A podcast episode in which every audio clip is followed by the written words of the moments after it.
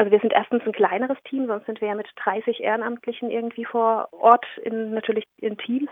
Und jetzt haben wir das Team ganz klein reduziert auf uns Hauptamtliche und noch ähm, zwei Ehrenamtlichen, ähm, weil wir einfach sagen, Kontakte sollen ja reduziert werden.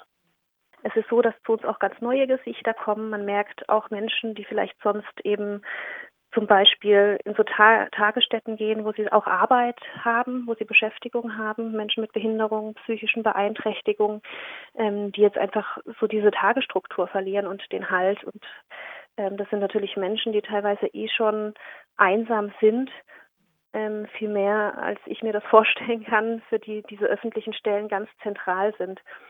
Ähm, und ich beobachte das gerade sehr kritisch, wie sich das vielleicht auch langfristig dann auf die psychische Gesundheit ähm, von vielen auswirkt, bis hin zur Suizidalität. Ja. Und jetzt äh, sind ja seit Samstag eben Ausgangsbeschränkungen von der Stadt auferlegt worden. Und ihr habt da äh, auch schon eine Meldung auf eurer Website und auch einen Zettel in der Bahnhofsmission hängen. Was steht da drauf? Da steht drauf, ähm, dass man entsprechenden Abstand halten soll und ähm, wir haben eine Liste aushängen, wo deutlich wird, welche Einrichtungen jetzt überhaupt noch ähm, eine Versorgung anbieten oder neue Regelungen und Öffnungszeiten. Bei uns konkret ist es so, dass man sich nicht mehr aufhalten darf bei uns in der Bahnhofsmission. Das ist sonst auch immer ein ganz wichtiger Punkt, weil man dann natürlich auch viele Gespräche führt und sich aufwärmen kann.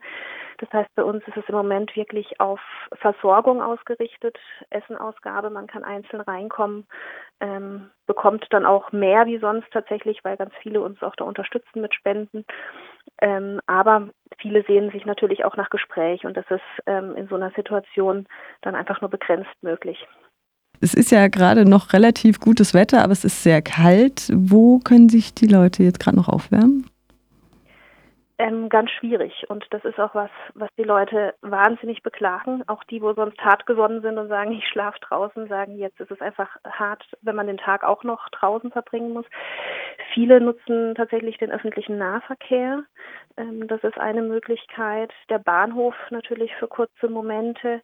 Ähm, man merkt, dass äh, so Gelegenheiten bei uns zu telefonieren dann auch genutzt werden. uns manchmal unser Eindruck, nicht nur um zu telefonieren, sondern ähm, auch um einfach kurz durchzuatmen. Also es ist sehr, sehr beschränkt. Und wie sehen die sonstigen Angebote aus, so Notunterkünfte oder so?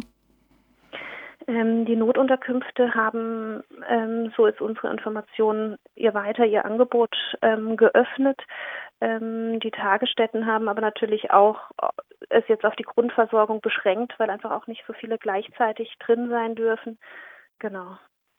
Welche Sicherheitsvorkehrungen werden da sonst noch getroffen? Bei uns ist es so, dass wir versuchen, eben ähm, diese eineinhalb Meter Abstand ähm, einzuhalten, dass wir äh, verstärkt, was wir natürlich eh schon immer machen, ähm, einfach auf Hygiene achten, Desinfektionsmittel wir sind jetzt auch gerade dabei, weil wir selber kein Waschbecken zum Beispiel haben in der Bahnhofsmission für Gäste, ähm, einen Desinfektionsspender, Mittelspender äh, zu installieren, dass einfach auch sie da eine Gelegenheit haben, bevor sie das Essen zu sich nehmen, ähm, sich entsprechend zu reinigen.